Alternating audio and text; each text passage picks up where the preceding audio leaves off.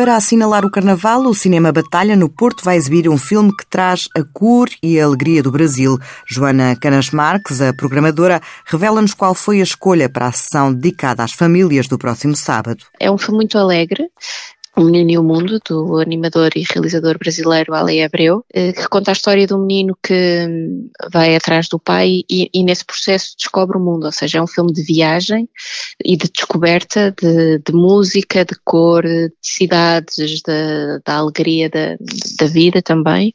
É um filme de facto mesmo muito colorido e muito ritmado e achamos que isso é uma boa forma também de celebrar o, o Carnaval. A sessão especial de Carnaval do Cinema Batalha, no Porto, está marcada para sábado às 13 e um quarto da tarde.